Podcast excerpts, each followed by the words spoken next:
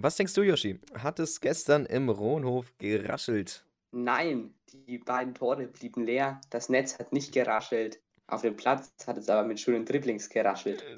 Das kann ich auch nur so unterstützen und damit herzlich willkommen, Leute, zu diesem wundervollen Einstieg ähm, zu den neuen Fürther Fußballgöttern, eurem Lieblingspodcast ähm, zum Kleeblatt. Das will man doch mal vermuten. Und zwar mit einem 0-0 gegen ähm, den Freiburger Fußballverein. Und wir werden einfach mal heute das kleine Spiel gegen Freiburg analysieren, werden auf ein paar bestimmte Spiele eingehen, werden auf Taktik eingehen, auf die Aufstellung der Fürther gegen Freiburg. Ähm, wir werden auch auf die U23 eingehen und was denn da im Derby passiert ist, beziehungsweise auch nicht passiert ist. Man weiß nicht, ob man es totschweigen will. Und erstmal, ja, hallo Yoshi im Studio. Also, erst einmal Grüß Gott aus Fett, Grüß Gott aus der Isolation. Manchmal ist Schweigen auch Gold, ich nur hier sagen. Wie immer beginnen wir mit der Startaufstellung. Im Tor steht Linde. Dann haben wir dieses Mal eine Dreier- bzw. eine wahlweise Fünferkette gehabt. Auf der rechten Seite beginnt heute Simon Asta. Ja, kann man mal machen, ihn einfach mal reinzunehmen, weil viele Spieler wirklich underperformed haben. Die Innenverteidigung wird dann aus Griesbeck, Bauer und Fegewer gestellt. Griesbeck ist wieder zurück, hat die Mannschaft sofort stabilisiert. Fegewer ist Stamminnenverteidiger. Bauer hat wahrscheinlich im Training gespielt, spielt deswegen. Auf links spielt dann Meierhöfer. Also Willems wurde sogar von Meierhöfer auf links verdrängt. Und man hat wahrscheinlich die Dreierkette gewählt, weil man Meierhöfer mehr Stabilität geben wollte hat auch Leiter auf der Pressekonferenz dann danach gesagt und allgemein eine sehr überraschende Defensivaufstellung. Ja, kann ich mich äh, dir nur anschließen. Also als ich das gesehen habe, war ich, okay, interessant, aber gute Entscheidung. Ähm, also da hat man wirklich die Lehren aus dem Leipzig-Spiel gezogen. Analyse haben wir ja letzte Podcast-Folge gemacht. Falls ihr es noch nicht angehört habt, gerne da reinhören.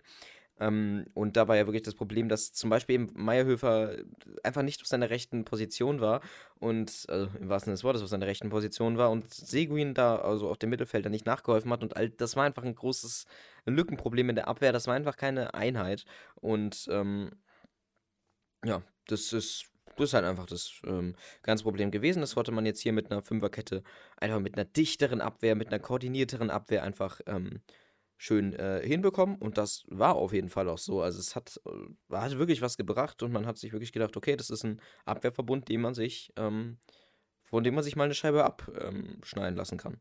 Ähm, genau, dann sind wir im Mittelfeld äh, mit Max Christiansen und Tobi Raschel auf einer Doppel-6. Das ist auch sehr interessant. Ähm, ich kann mir auch vorstellen, dass die im Mittelfeld so ein bisschen äh, durchgetauscht haben, immer so ein wenig, weil ja Raschel auch oft ein wenig offensiver agiert, aber ähm, hier auf jeden Fall mit einer Doppelsechs. Dann haben wir eine Dreier- bzw. Zweierspitze, erstmal mit Rogota und Leveling. Ähm, die ja mittlerweile eigentlich wirklich komplette Stürmer sind. Ähm, man könnte ja vermuten, Leveling sei ein Stoßstürmer und Tillman ist hier auch eigentlich mit in der Spitze mit drin, beziehungsweise ist auch so eine 10. Man weiß es nicht genau, wo der Junge ähm, steht, aber ist wirklich eine super interessante Aufstellung. Also es ist alles sehr verschwommen. Gefühlt jeder könnte auf dieser, in dieser Aufstellung alles spielen. Dementsprechend ist es äh, eine sehr fließende Aufstellung und also ich glaube, er wollte einfach, Leitl wollte einfach damit bewegen, dass jeder jedem aushelfen kann auf jeder Position. Und es hat auf jeden Fall funktioniert. Ähm, zum Beispiel auch schon bei der ersten Chance im Spiel. Genau, da hat man den Ball gut in den Strafraum reingebracht. Ähm, Rogota wird dann aber gut weggetackelt von Schlotterbeck allgemein guter Angriff, schön rausgespielt. Dann mache ich jetzt auch gleich noch die zweite Chance. Raschel ist da im Dribbling nach einem schönen Doppelpass mit Leveling. Hat man auch oft in dem Spiel gesehen, dass Fürth immer diese Doppelpasssequenzen drinnen hatte, dass immer ein Stürmer oder einer von den Offensiven rausgegangen ist, dass dann oft sozusagen der Doppelpass mit Raschel gespielt worden ist, der als Box-to-Box-Spieler sozusagen fungiert hat. Der ist dann schön ins Dribbling gegangen und hat sich da fast ein bisschen festgedribbelt, aber auf jeden Fall ein toller Ansatz, den der gute Junge da zeigt und sehr erfrischend dieses spielerische Element aus dem Mittelfeld heraus. Ja, auf jeden Fall. Äh, ich möchte mich hier mal kurz entschuldigen. Ich bin natürlich ein vielbeschäftigter Mann, dementsprechend, äh, wenn mal das Telefon losgeht, kann ich nichts dafür.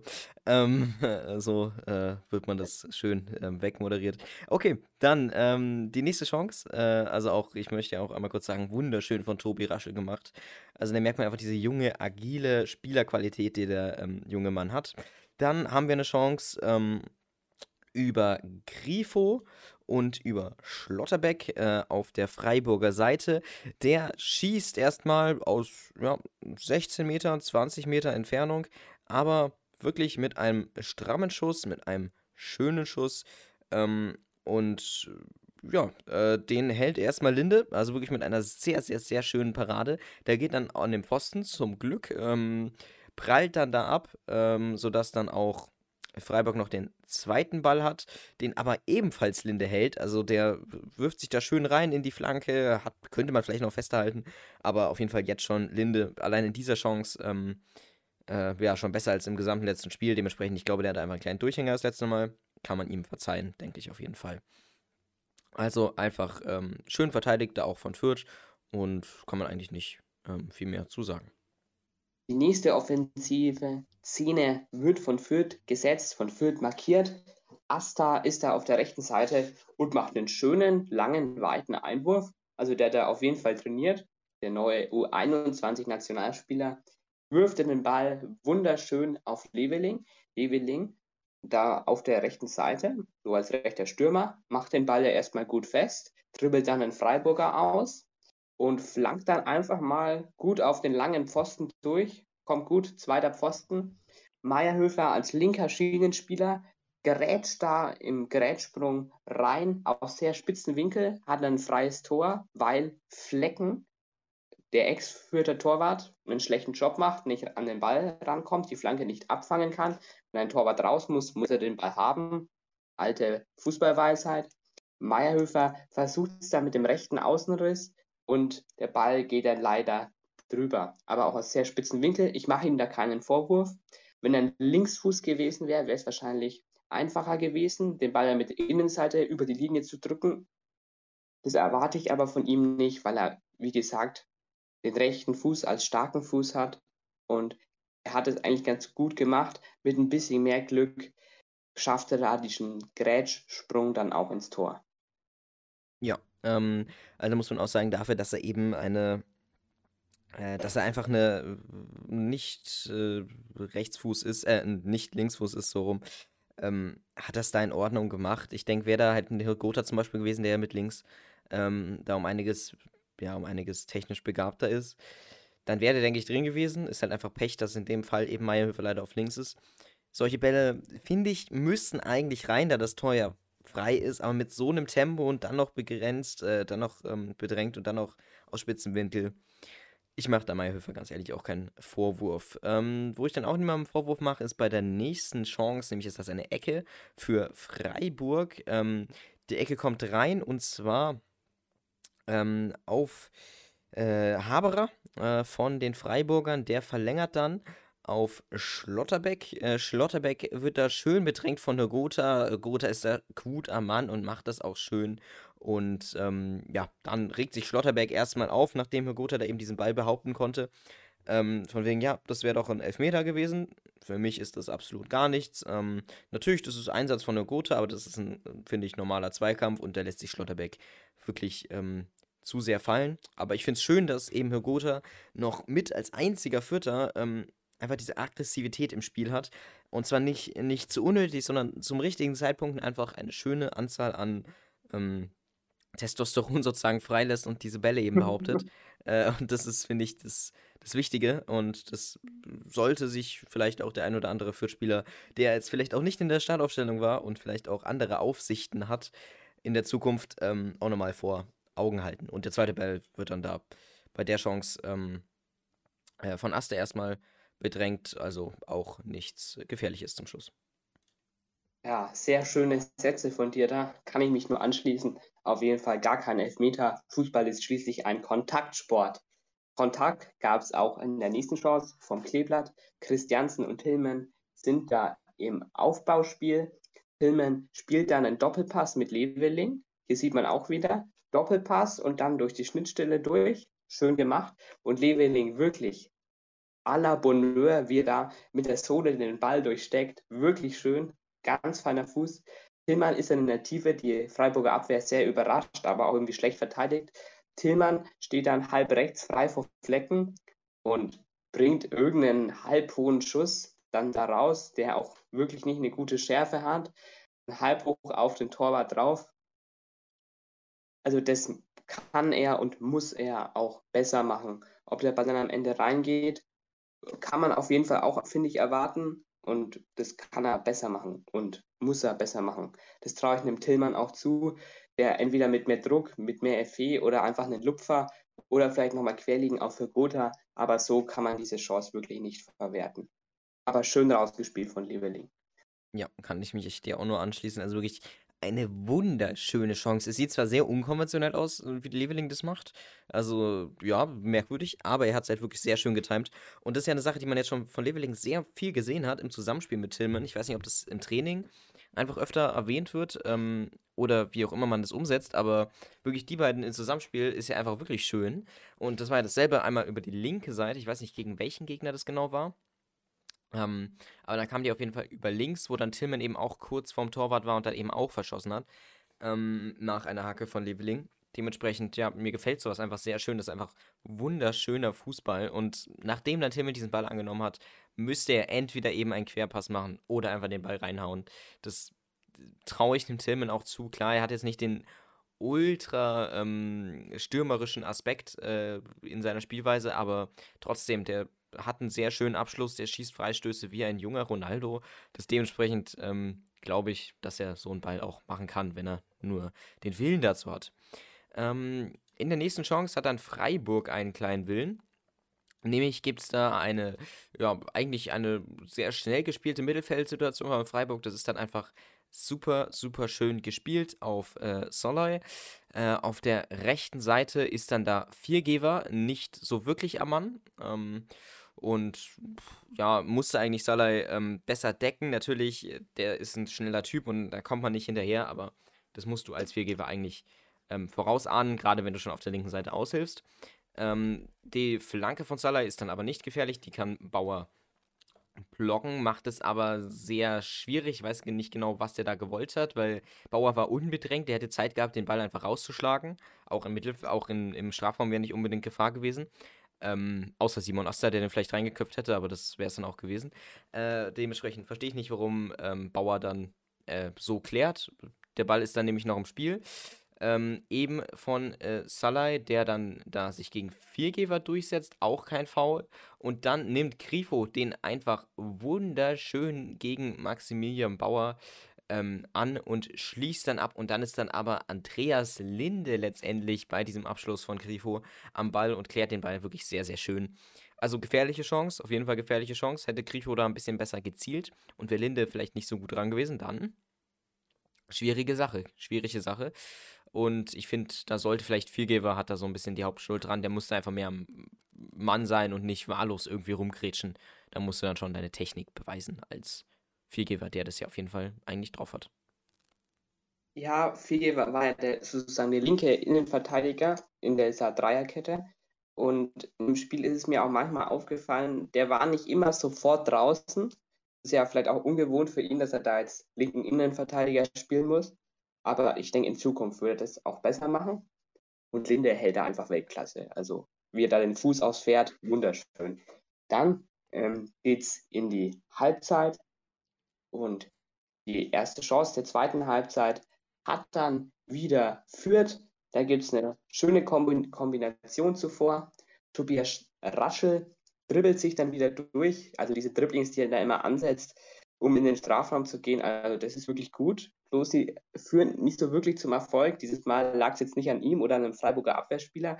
Leveling steht da irgendwie im Weg rum, so ein bisschen.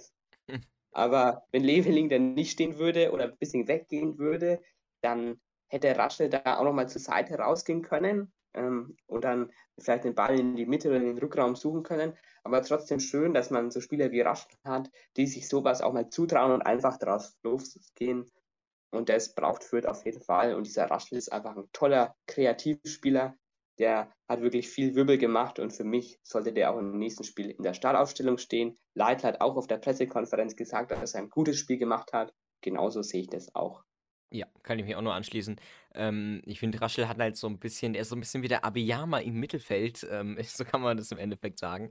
Vor allem finde ich es beeindruckend, dass er als Sechser ja wirklich auch in den Strafraum reinzieht, was er in Christiansen nicht macht, aus gutem Grund. Christiansen ist ein sehr defensiver Spieler, der einfach ähm, viel auch ähm, ohne Ball auch einfach macht.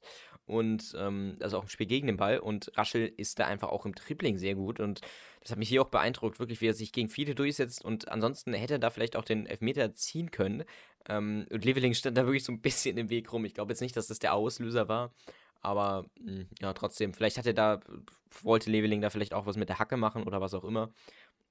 Ähm, ja, was ich hier auch nochmal irgendwie sagen will, ich finde den Laufstil von ähm, Tobias Raschel sehr interessant. Das sieht immer so aus, als hätte der seinen Trikot ein bisschen in zu oversized bestellt. Ähm, es ist sehr interessant, aber ich meine, wenn es zum Erfolg fügt, äh, möchte ich ja nichts gegen sagen. Dann haben wir eine hm, Balleroberung äh, im Mittelfeld, auch wieder von Fürth. Äh, die Nummer 19 von Freiburg macht da einen sehr schludrigen Pass. Gotha ist da schön im Gegenpressing, sieht eben diese Lücke, nimmt dann damit rechts schön den Ball mit, ähm, ist dann da auf der linken Seite vollkommen frei.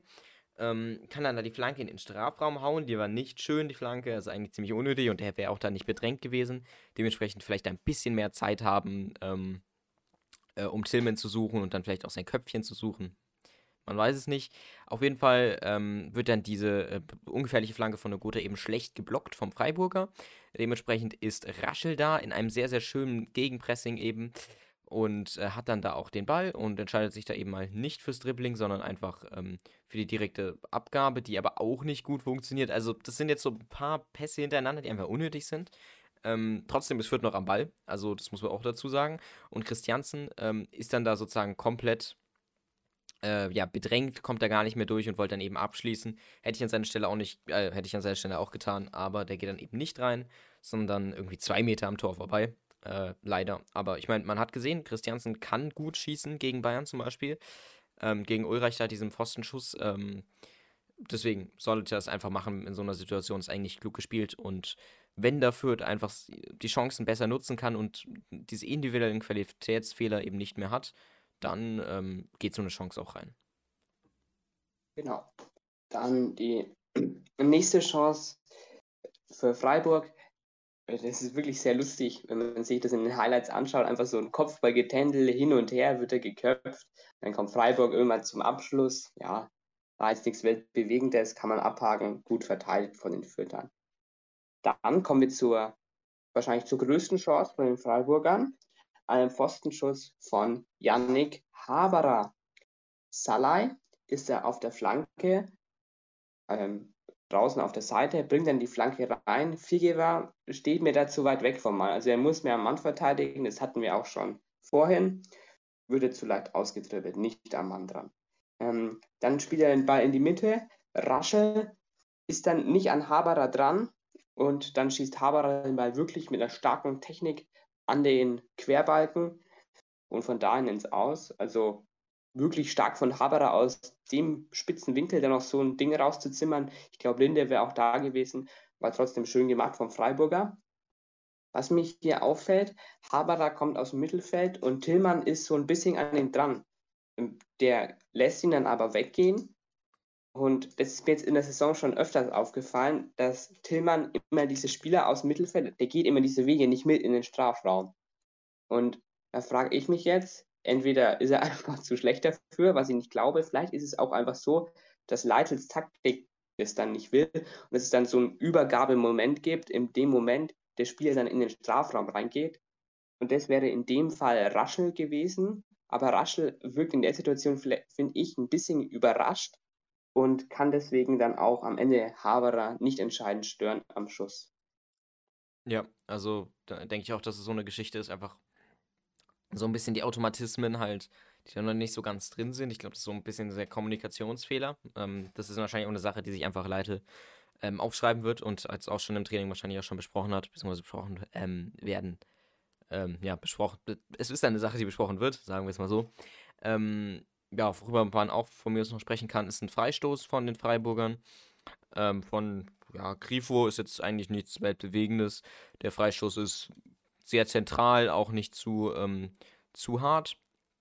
Äh, von Griffo eben ausgeführt. Den hat Linde zwar, aber hat Linde nicht sicher. Also der springt ihm ein bisschen weg. Und da wäre auch noch fast ein Freiburger da gewesen. Von daher, ja, Linde vielleicht ein bisschen sicherer halten. Das hatten wir jetzt schon ein paar Mal bei Freistoßen. Dass er da nicht so ganz sicher ist. Ähm, ich weiß nicht, woran das liegt. Vielleicht fehlkalkuliert er sich oder das Licht ist blöd oder der Spin war blöd oder was auch immer. Aber das war auch bei Eduard Löwen von Bochum so, dass er einfach diese Bälle nicht halten konnte. Und ähm, man sollte ja den zweiten Ball auf jeden Fall gewinnen. Bei so einem eigentlich echt nicht gut geschossenen Freistoß sollte, finde ich, so eine Chance dann nicht noch passieren im Nachhinein. Aber er hat ihn ja dann letztendlich ähm, gehabt, dementsprechend alles gut. Äh, die nächste Chance mache ich dann direkt auch noch mit. Das ist ein langer Ball von Viergeber nach einem Freistoß. Den Ball nimmt er nach einer guten Bedrängnis von Gotha Nielsen an. Äh, steht dann da, ja, nach einem schönen Tripling eigentlich, äh, relativ frei vom Strafraum, entscheidet sich dann aber mit dem linken Fuß zurück auf Christiansen zu spielen, der dann neu aufbaut über die linke Seite. Diesmal Marco Meyerhöfer, un ungewohnt das zu sagen. Der dann ähm, sich erstmal wunderschön ähm, den Ball dann auf rechts vor, ähm, vortäuscht, ähm, sozusagen sich den Weg frei macht, um dann eben mit rechts abschließen zu können, was ja sein starker Fuß ist. Und es macht er wirklich sehr schön und ähm, der Abschluss geht dann leider vorbei, aber wirklich eine schöne, eine schöne Idee von ihm. Und vielleicht hätte man da auch nochmal die Flanke machen können aus kurzer Distanz zu Nielsen zum Beispiel, weil da ständen äh, Nielsen und Gotha und man weiß ja, was Nielsen für eine Kopfballstärke hat, gerade bei Flanken von Außenverteidigern. Dementsprechend ähm, wäre das so eine Alternative gewesen, aber Meyerhöfer geht dann halt drauf und ist auch in Ordnung. Ja, schöner Schlenzer. Hat der Freiburger wahrscheinlich aufgepasst, welchen Fuß da Meyerhöfer hat als starken Fuß. Aber das war es dann auch schon mit dem Spiel. 0 zu 0, eine Nullnummer im Rohnhof. Ja. Also ich finde, es ist ein verdientes Unentschieden, eindeutig. Beide Vereine hatten jetzt nicht die großen Chancen, hatten aber auch gute Chancen, haben sie beide nicht genutzt und dann ist es am Ende ein gerechtes Unentschieden, haben auch beide Trainer danach auf der PK gesagt. Ein umkämpftes Spiel. Stefan Leitl meinte dann noch, dass sie gut verteidigt haben und wenn man so weiterspielt, dann reicht es noch, um die Ziele in dieser Saison zu erreichen. Und wenn man sich die Ziele in dieser Saison anschaut, dann ist es einfach mit Würde abzusteigen und nicht mehr irgendwie groß die Klasse zu halten. Das ist in Fürth glaube ich, auch in jedem Kopf angekommen nach dem Leipzig-Spiel. Und die Dreierkette hat auch mehr Stabilität gebracht. Ja, genau. Natürlich auch we weniger offensive Qualität, aber, also was ist Qualität, aber Präsenz ähm, war offensiv natürlich eingeschränkt, aber das ist bei so einer Dreierkette, bzw. Fünferkette halt normal und dass man da halt auf diese Stabilität setzt, ist halt einfach wichtig. Das hätte man eigentlich von Anfang an von der Saison schon machen, machen sollen, aber ich will gar keine alten Wunden aufreißen. Ähm, letztendlich ist es jetzt so passiert, wie es passiert ist. Ähm, ja, genau, was ja auch passiert ist, äh, ist ja, dass ähm, Paul Seguin gewechselt hat zu Union Berlin. Das ist ja klar, beziehungsweise dass er wechseln wird. Ähm, sein Vertrag läuft ja diesen Sommer jetzt aus und dann wechselt er zu Union Berlin. Das ist schon fest, haben wir schon letzte Folge darüber berichtet und uns ein bisschen drüber unterhalten, das ausdiskutiert. Ähm, äh, und Paul Seguin hat sich jetzt im letzten Spiel wirklich aufgegeben gegen Leipzig. Er war wirklich nicht da, er war nicht hungrig. Es war einfach nicht, ähm, es war einfach kein schöner Fußball von ihm. Es hat so gewirkt, als wäre er schon komplett in Berlin angekommen. Und darauf hat Leitl reagiert. Und wie findest du denn seine, ja dann doch schon recht drastische Reaktion? Also, ich bin jemand, ein großer Freund, der dafür steht, äh, Leistung. Wenn man Leistung bringt, dann sollte man auch spielen. Und Segun hat die Leistung im letzten Spiel nicht gebracht. Da haben mir andere Spieler besser gefallen, zum Beispiel wie ein Raschel, der reingekommen ist und deswegen hat ein Raschel gespielt. Ein Raschel hat es gut gemacht. Und ich finde, der Raschel sollte auch im nächsten Spiel spielen. Und Leiter hat dann auch noch auf der Pressekonferenz gesagt, dass ziemlich viel auf ihn eingeprasselt ist und dass er sich das ziemlich zu Herzen genommen hat. Der Paul Seguin, weil er mit Fürth schon wahnsinnig viel erreicht hat, Mentalitätsspieler ist, die zentrale Figur im Aufstieg war. Und das ist ja alles. Er hat wirklich viel für diesen Verein getan. Beim letzten Spiel war er einfach nicht gut. Und Leitl stellt sich da vor seinen Spieler, was ich finde, ich wirklich sehr löblich finde wenn man sich als Trainer vor seine Schützlinge stellt. Und Leitl sagt auch noch, dass er, dass es jetzt das erste Mal war, dass Seguin nicht gespielt hat, wenn er unter ihm fit war. Und das sagt finde ich, schon vieles. Mal schauen, ob er am nächsten Spiel spielen wird. Weiß es jetzt nicht, ob er es vielleicht macht. Ich denke, ich würde jetzt einfach diese Mannschaft nochmal spielen lassen im nächsten Spiel. Dann würde Seguin wieder nicht spielen. Vielleicht kommt er dann vielleicht für Bauer rein, dass man eine Viererkette wieder macht und dann Seguin wieder reinbringt. Aber ich würde die Mannschaft jetzt einfach mal so weiterspielen lassen, ohne Seguin in der Startelf. Ja, ähm, würde ich auch sagen. Also gerade, ja, also es ergibt halt einfach sehr viel Sinn.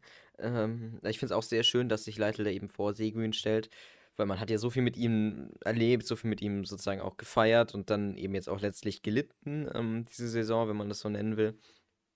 Und deswegen finde ich es jetzt auch, es wäre ungerecht, ihn einfach abzustempeln und zu sagen, nee, du bist jetzt bei Union Berlin, tschüss, ähm, wir kennen dich gar nicht mehr. Das wäre einfach nicht gerecht und das wäre auch, ja, einfach keine schöne Fußballmoral. Dementsprechend ist in Ordnung, dass man ihn nicht spielen lässt. Leistung sollte belohnt werden oder eben auch nicht belohnt werden, je nachdem, wie die Leistung ist, ob positiv oder negativ. Und ähm, ja, das ist eigentlich so der Hauptgrund, aber man sollte sich nie an die Persönlichkeit selber von einem Spieler ähm, beißen. Das ist, finde ich, so das Wichtigste. Und ist auch so ein Prinzip hier, die man da, finde ich, einhalten sollte, sowohl als Trainer als auch als Kritiker. Ähm, genau, ähm, wenn wir schon bei Tobias Raschel sind, also ich muss echt sagen, das war ein super, super schönes Spiel von ihm, weil es ja das erste Mal, dass er in der Bundesliga von Anfang an gespielt hat, soweit ich weiß, zumindest beim Kleeblatt. Ähm, dementsprechend wirklich, also wenn man bedenkt, dass er aus der U19 kommt vom Borussia Dortmund und eigentlich kaum Profi-Erfahrung hat, beziehungsweise gar keine Profi-Erfahrung hat. Ich glaube, er hat einmal gegen Schalke gespielt gehabt vor einem Jahr, zwar vor zwei Jahren. Ansonsten war es das eigentlich. Ähm, hat er echt eine sehr, sehr schöne Leistung gebracht und er kann gut dribbeln, er kann im Defensiven sehr, sehr schön arbeiten, er kann im Mittelfeld schön arbeiten, er kann Pässe spielen, er kann eben auch egoistisch sein, was halt viele Leute von Mittelfeldspielern nicht erwarten. Ähm, und äh, ich bin vor allem gespannt, worauf er sich spezialisieren wird, weil momentan ist er noch so ein bisschen in diesem Findungsprozess. Und jeder Spieler hat ja so ein bisschen seine, ähm, seine Stärken. Bei Toni Groß wären es ja laut Oliver Kahn die Querpässe ähm, oder eben ähm, oder eben ähm, bei Cristiano Ronaldo auch Freistöße oder alles, alles solche Sachen, technische, starke Spieler, sowas, dass man sich halt auf etwas spezialisiert. Und da bin ich halt gespannt, was Tobi Raschel dann letztendlich in seinen Jahren beim Kleeblatt so entwickelt. Und ob man ihn vielleicht auch ähm, dazu gebrauchen kann, wieder erneut irgendwann aufzusteigen oder ihn zu gewinnbringend zu verkaufen oder was auch immer. Auf jeden Fall finde ich ihn sehr wichtig fürs Kleeblatt und das jetzt schon nach seiner kurzen Einsatzdauer. Also Raschel hat schon Profi-Erfahrung, bloß halt in der dritten Liga. Der war nämlich in der zweiten Mannschaft vom BVB, die er in der dritten Liga spielt, war er Stammspieler, hat es da auch sehr gut gemacht. Und ich glaube, Raschel ist nächstes Jahr, wenn Fürth absteigt, ist jetzt ziemlich wahrscheinlich, dass er dann Stammspieler ist, eine gute Rolle spielen wird, vielleicht auf eine Doppelsechs mit Christiansen zusammen.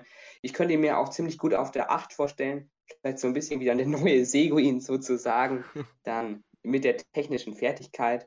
Und ja, ich glaube, also ihm steht eine güldene Zukunft in Fürth bereit. Und wem keine güldene Zukunft bereitsteht in Fürth, das ist, glaube ich, Jetro Wilhelms. Der scheint jetzt schon in der Rangordnung internen Rangordnung hinter Simon Assa zu sein. Ja, also das ist schon wirklich sehr, sehr traurig. Ich sehe schon kommen, Willems wird ähm, irgendwann zusammen mit Barry in der, in der zweiten Mannschaft spielen, ähm, weil das wird wirklich, also äh, der Moment, wenn du einen Rechtsverteidiger, der auch im letzten Spiel, also man muss ja bedenken, Meyerhöfer hat auch echt nicht gut gespielt im letzten Spiel, ähm, und dass man den dann drin lässt, sogar auf einer anderen Seite mit seinem schwachen Fuß, ähm, aber dafür einen Spieler verdrängt, der eigentlich dort Stamm spielt und den man eigentlich dafür geholt hat, ähm, als festen Stammspieler auch so teils. Das ist schon wirklich, das ist hart. Ähm, das ist wirklich sehr hart.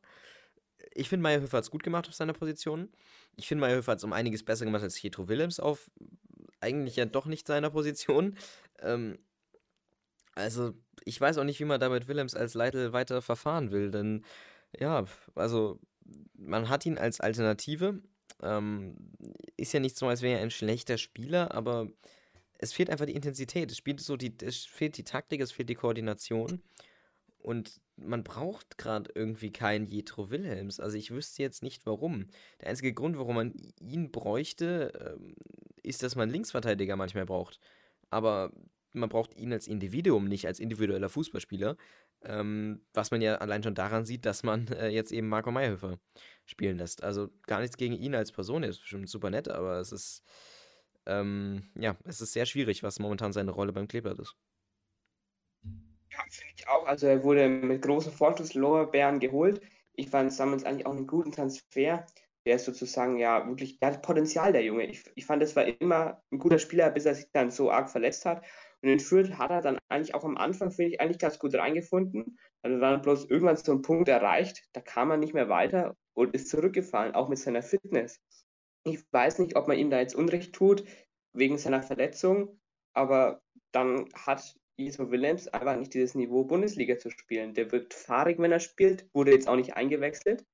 Der hat noch Vertrag bis 2023 und ich glaube, als Fürth will man Jethro Willems denke ich, nicht halten. Ähm, ich denke, das ist auch nicht der Spieler, der jetzt am wenigsten unbedingt verdient. Hat er zuletzt bei Newcastle gespielt. Da verdient man jetzt auch nicht so wenig, auch vor dem Investor in England allgemein. Und ich denke, also im Sommer würde man ihn, denke ich, verkaufen wollen.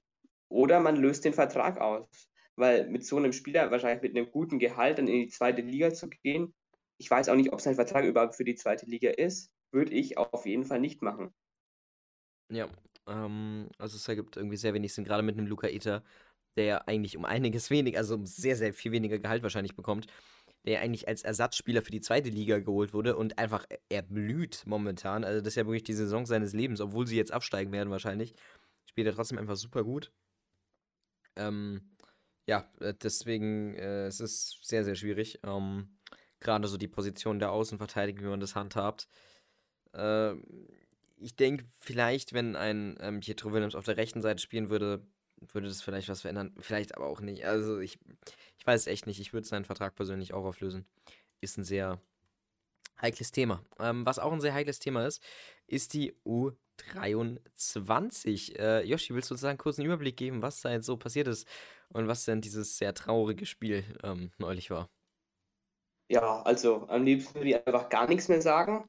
Ähm, weil wenn du in dem Derby dann kurz vor Schluss das Tor bekommst, dass du verlierst, also äh, erstmal am Anfang, von Anfang an, also führt halt gegen die Reserve vom Club gespielt, für die Abstiegsbedrohung in der Regionalliga Bayern. Ähm, es war eigentlich ein typisches 0-0-Spiel. In der letzten Minute gibt es dann einen Freistoß. Leon Schaffran hält den Freistoß dann noch gut, aber er hält ihn nicht wirklich gut, weil er den Ball dann nicht festhalten kann. Der tropft dann ab und dann staubt Nürnberger ab. Linde hätte ihn wahrscheinlich festgehalten oder rumgelenkt. Kann man Schafran, vielleicht ein bisschen den Vorwurf machen, weil er den Freistoß vielleicht besser halten sollte. Aber man hat ordentlich gespielt. Barry hat gespielt. Daniel Adlung hat komischerweise nicht gespielt. Wir nehmen jetzt hier am Sonntag Spätnachmittag auf. Hm, ich habe recherchiert und man kann irgendwie nichts rausfinden, warum Daniel Adlung nicht gespielt hat. Finde ich irgendwie komisch. Vielleicht hat er Corona, vielleicht hat er sich von Pululu angesteckt. Das ist aber nur reinste Spekulation. Ich will da jetzt wirklich nichts spekulieren. Hm, aber irgendwie komisch, dass Adlung nicht spielt. Ansonsten hat die Mannschaft einen soliden Eindruck gemacht. Und dann wird sie, denke ich, am Dienstag in Burghausen auch gut weitermachen. Die sind im Abstiegskampf. Die Lage dort unten ist ziemlich komisch, weil viele Mannschaften weniger Spiele haben.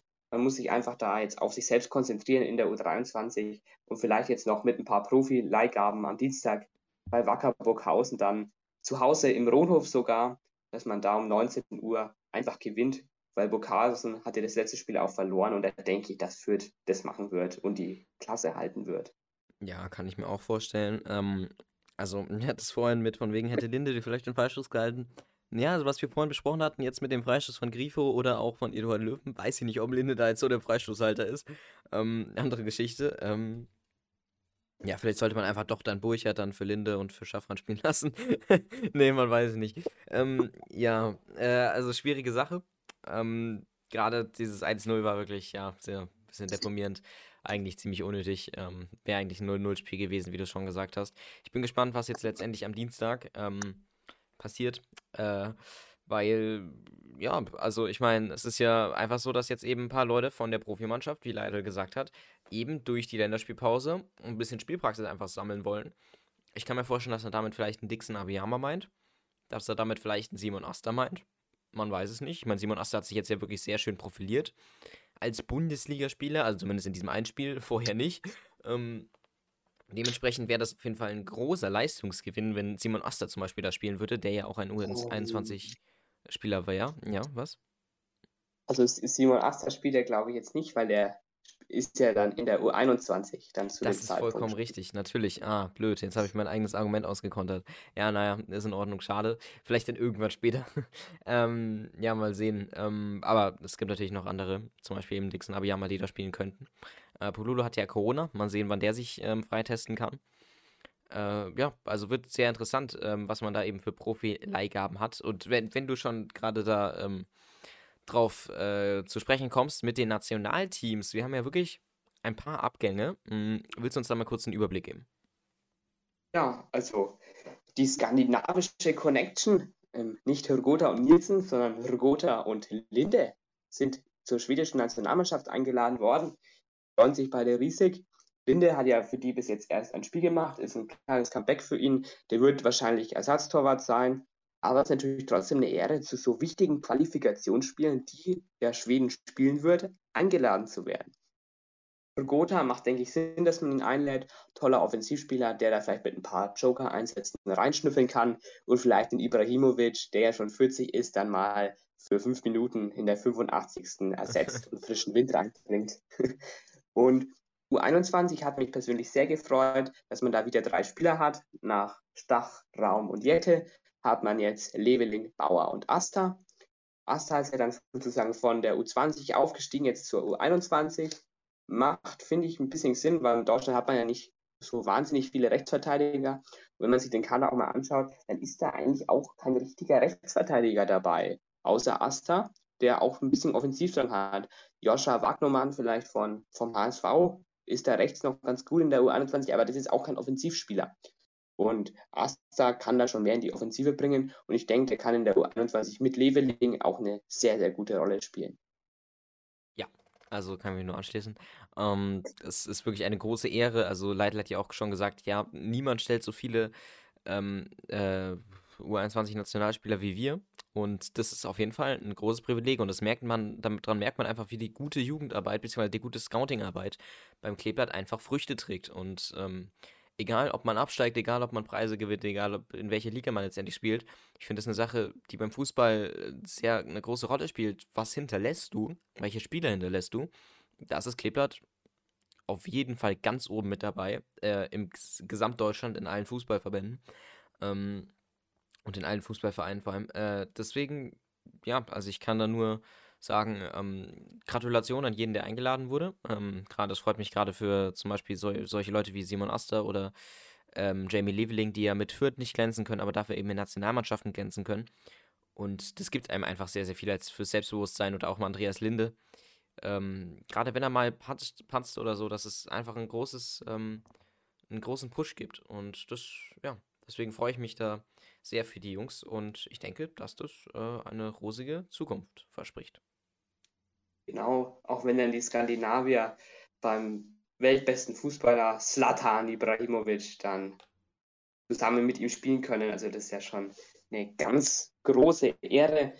Und eine Ehre ist es vielleicht auch, dass Fürth am Freitag ein Testspiel bestreiten darf. Man wird ja die Länderspielpause so verbringen, dass man erstmal ähm, drei Tage frei hat, die Spieler, außer die, die vielleicht bei der U23 dann sind, und dass man dann eben am Freitag ein Testspiel gegen Regensburg hat, eine gute Zweitligamannschaft, man dann nochmal vielleicht die ein oder andere taktische Finesse mit der Dreier-, Fünferkette, Viererkette dann auch mal ausprobieren kann. Und das wird dann, denke ich, auch ganz gut werden, die Trainingswoche, um sich dann auch optimal dann auf Frankfurt vorzubereiten. Vielleicht auch der ein oder andere dann vielleicht auch noch aus der zweiten Mannschaft dann vielleicht mal kurz ins Training reinholen, Marvin Weiß vielleicht, und dann wird es eine gute Sache.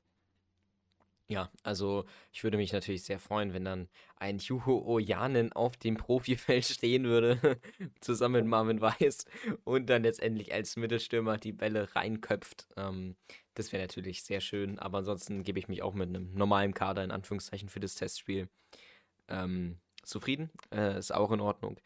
Ähm, was mich mal interessieren würde, ob vielleicht ein Torwartwechsel ähm, vorgenommen wird. Einfach aus Prinzip kann ich mir vorstellen, dass das Leitl tatsächlich mal macht. Also nicht, weil er Linde nicht vertraut, sondern vielleicht einfach, weil ähm, weil er vielleicht einfach zum Beispiel eben ähm, Burchard eine Chance geben will oder wem auch immer. Äh, ich meine, wir haben ja noch ein paar andere Leute, äh, wie Schaffran oder Schulz Barry. oder was auch immer. Ja, oder Barry. Ähm, deswegen, äh, ja, das kann ich mir vorstellen, dass da vielleicht einfach ein paar Wechsel in der Richtung passieren. Ähm, dass eben vielleicht auch eben Barry spielen wird, der jetzt ja wirklich einfach nicht gut gespielt hat. Also wirklich in jedem Spiel, was er gemacht hat, egal wo, ähm, nicht gut. Und das ist eigentlich schon sehr deprimierend. Aber naja, wollen wir nicht mit so einem Thema abschließen, ähm, sondern mit einem sehr schönen Thema. Äh, ja, nämlich das, das, für, das Fürth ähm, jetzt gegen Frankfurt spielen wird. Ich weiß nicht, ob das unbedingt schön ist, aber das letzte Frankfurt-Spiel war eigentlich sehr schön, bis auf das letztendliche ja, Ausgehen des Spiels, aber andere Geschichte. Ähm, Joshi, willst du uns ein bisschen was über Frankfurt erzählen? Ja, Frankfurt, toller Verein, tolle Mentalität. Gerade noch einen Punkt ähm, sich geschnappt bei Leipzig. Ausführliche Analyse zu Frankfurt machen wir dann, denke ich, in der nächsten Folge. Wir senden natürlich auch in der Länderspielpause, so wie sich das für einen Qualitätspodcast gehört.